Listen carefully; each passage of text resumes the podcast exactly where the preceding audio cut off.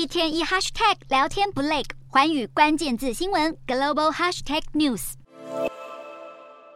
台湾护国神山台积电刚耗费巨资开启了美国亚利桑那州新厂的新建工程，连美国总统拜登都参与了盛大的移机仪式。这项万众瞩目的投资计划，现实情况却恐怕不尽理想。近期，《纽约时报》采访了台积电十一名员工，发现台积电内部对这项计划的质疑声浪日益增加。部分员工认为派赴美国厂会偏离研发重心，也有不少员工表示，美国与台湾之间潜在的文化冲突是他们对于派驻美国犹豫不决的关键因素。受访工程师指出，在台的工程师工时较长，连周末也要轮班，笑称自己是在为公司卖肝。不过，这个对台湾工程师来说习以为常的现象，可能会让美国求职者无法接受。而三名负责培训美国工程师的台积电员工也指出，要让美国员工标准化作业是个棘手的难题，而这些美国员工甚至会挑战上级的指令和见解。作风可说是和台湾员工大相径庭。